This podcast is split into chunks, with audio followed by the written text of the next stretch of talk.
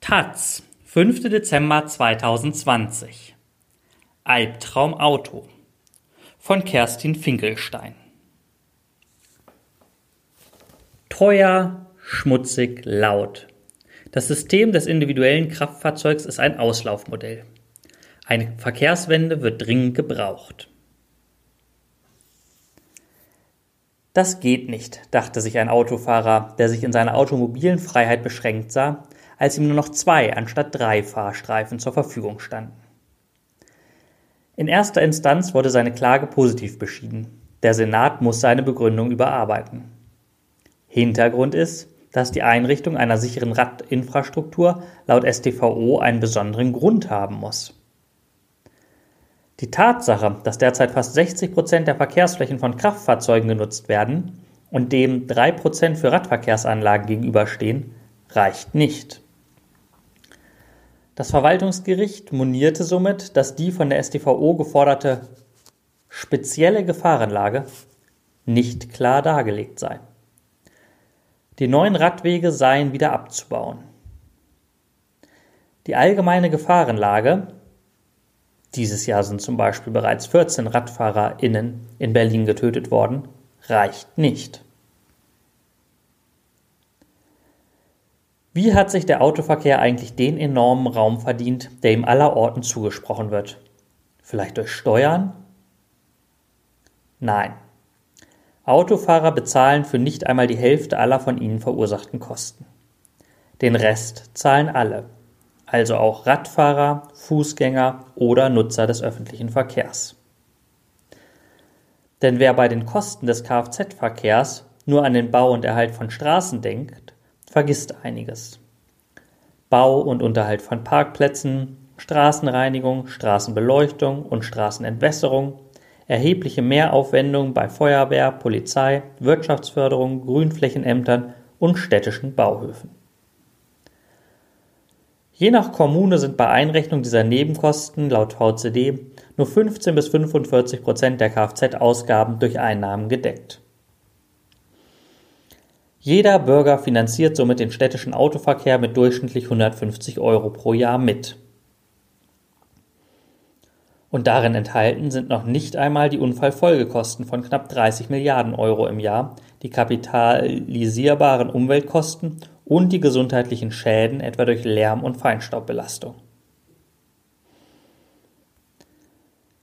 Anders als die gefühlte Wirklichkeit vermuten ließe, sind Autofahrer also nicht die Melkkühe, sondern die Schmarotzer des Systems.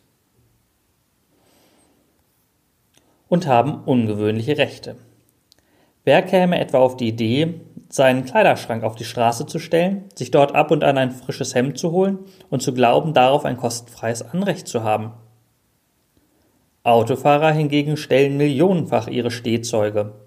Gefahren wird so ein Auto durchschnittlich lediglich eine Stunde pro Tag, kostenfrei in unmittelbarer Nähe ihrer Wohnung ab. Sie beherrschen so das Stadtbild, behindern die Mobilität anderer Verkehrsteilnehmer besonders von Menschen, die mit einem Rollstuhl oder Kinderwagen unterwegs sind, und blockieren schlicht Raum. Gesellschaftlich ist das akzeptiert, gilt als normal und ist legal. Wie wäre es mit einem Bewusstseinswandel und einer Neufassung des entsprechenden Paragraphen 12 Straßenverkehrsordnung, der festlegt, wann das Halten und Parken von Kraftfahrzeugen unzulässig ist? Parken könnte zum Beispiel grundsätzlich verboten sein, es sei denn, es wird anhand von Schildern ausdrücklich erlaubt. Zugleich wäre es im Sinne der Gleichbehandlung von Mietern und Autofahrern angemessen, die Parkgebühren dem örtlichen Mietspiegel anzupassen. Schließlich geht es um die private Nutzung öffentlichen Raumes. Was würde das konkret bedeuten? In Berlin beträgt der Quadratmeterpreis einer Mietwohnung derzeit durchschnittlich 13,56 Euro. Bei einer Parkplatzgröße von 12 Quadratmetern und einem durchschnittlichen Wohnhausgröße von sechs Stockwerken ergäbe sich als monatlicher Mietpreis von einem Parkplatz in mittlerer Lage ein Betrag von 976,32 Euro. Das entspricht einer tariflichen Gebühr von 32,54 Euro und einem Stundentarif von 1,36 Euro. Nicht eingerechnet sind hier die anteiligen Kosten für Reinigung und Beleuchtung des Parkplatzes, sodass eine Gebühr von 1,50 Euro pro Stunde zumindest kostendeckend wäre. Deutlich platzsparender im öffentlichen Raum, schöner und der Lagerung ungenutzter Dinge angemessener wären stattdessen privat finanzierte Tiefgaragen. Aber wie soll das denn gehen, heißt es in hitzigen Diskussionen stets. Autofahren ist ohnehin schon so teuer. Es sind da so viele Menschen auf das Auto angewiesen. Dass Autofahren auch für den Autofahrer teuer ist, stimmt. Der ADAC hat vorgerechnet, dass selbst der günstigste Kleinwagen, ein Citroën C1 VTI 72 Stopp und Start, zusätzlich zum Anschaffungspreis ganze 331 Euro im Monat, also fast 4000 Euro im Jahr kostet. Nur mal so zum Vergleich. Eine Jahreskarte für den Berliner ÖPNV kostet im Abonnement 728 Euro. Und der Unterhalt eines Fahrrades vielleicht 200 Euro. Wer also mit Rad und ÖPNV fährt, hat jährlich noch mehr als 3000 Euro gespart. Und selbst wenn er diese in Mietautos und Taxifahren investiert, immerhin den Parkraum entlastet. Und wer genau ist eigentlich auf das Auto angewiesen? Längst nicht jeder. Ganze 60 Prozent aller mit dem Auto zurückgelegten innerstädtischen Wegstrecken sind kürzer als 5 Kilometer und damit für die meisten Menschen gut zu Fuß oder mit dem Fahrrad zu bewältigen. Zumal, wenn es dank guter Infrastruktur mehr Spaß machen würde. Aber ist es denn überhaupt nötig, das Auto in die Defensive zu drängen? Zumindest bei den erhitzten Diskussionen in Leserbriefspalten könnte der Eindruck entstehen, das Auto führe ohnehin nur noch ein unterdrücktes Nischendasein und müsse seine letzten Räume verteidigen. Fakt ist indes, dass am 1. Januar des Jahres 2020 rund 47,7 Millionen Fahrzeugen in Deutschland zugelassen waren. Das sind 6 Millionen mehr als zehn Jahre zuvor und ist insgesamt der höchste Wert aller Zeiten. Das Sterben des Autos zeigt sich also an seinem konstanten Wachstum. Und das nicht nur in der Anzahl, sondern auch in der Größe. Mit dem Alter geht das Auto immer mehr in die Breite.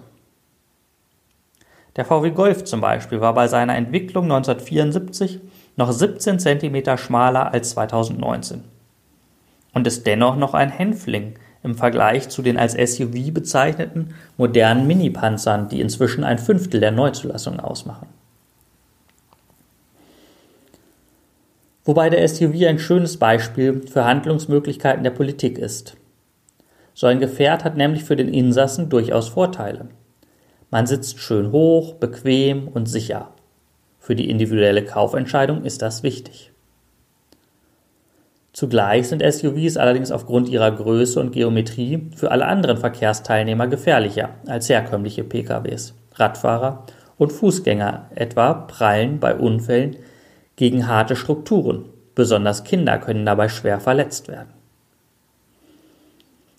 Zudem stürzen Menschen, die von einem SUV angefahren werden, häufig deutlich ungünstiger auf dem Boden, als wenn sie von einem anderen Fahrzeug getroffen werden.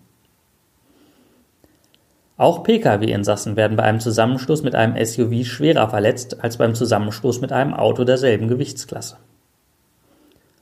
Diese Ergebnisse sind übrigens nicht selbst ausgedacht, sondern beim ADAC nachlesbar. Kauf und Nutzung solcher gesellschaftlich dysfunktionalen Gefährte auch noch etwa durch das Dienstwagenprivileg zu fördern, ist politisch fragwürdig. Denn es bringt zwar Freude, Dinge im Konsens lösen zu können. Ein realistischer Blick auf unsere Straße zeigt jedoch, dass eine Verkehrswende ohne mutige Entscheidung nicht funktionieren wird.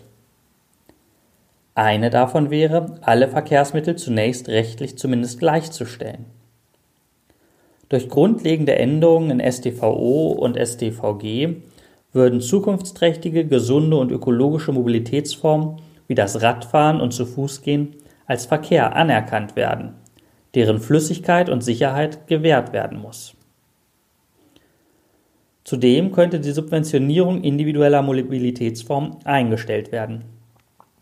Dazu gehören die Einstellung des Dienstwagenprivilegs, eine durchgängige Parkraumbewirtschaftung und eine Verlagerung der durch Automobilität verursachten, derzeit von der Gesellschaft getragenen, Kosten auf deren Verursacher. Die frei werdenden Gelder könnten in den Ausbau einer modernen Umweltverbundinfrastruktur fließen. Und nicht zuletzt würde eine innerstädtische Geschwindigkeitsbegrenzung auf 30 Stundenkilometer bedeuten, dass Unfallzahlen gesenkt, Umweltschäden verringert würden und der Verkehrsfluss gefördert würde. Schließlich verlangt ein langsameres Tempo weniger Sicherheitsabstand und erlaubt somit mehr Fahrzeuge auf der gleichen Fläche im Fließverkehr.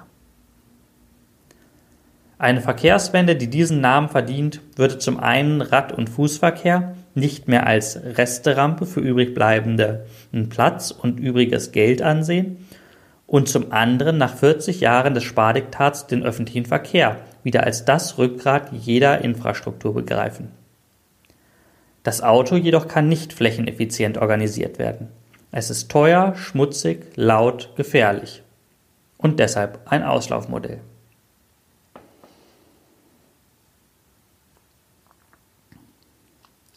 Kerstin Finkelstein ist Politikwissenschaftlerin und Autorin. In ihrem Buch Straßenkampf untersucht sie Zustand und Zukunft des Radverkehrs in Deutschland. CH Links Verlag 2020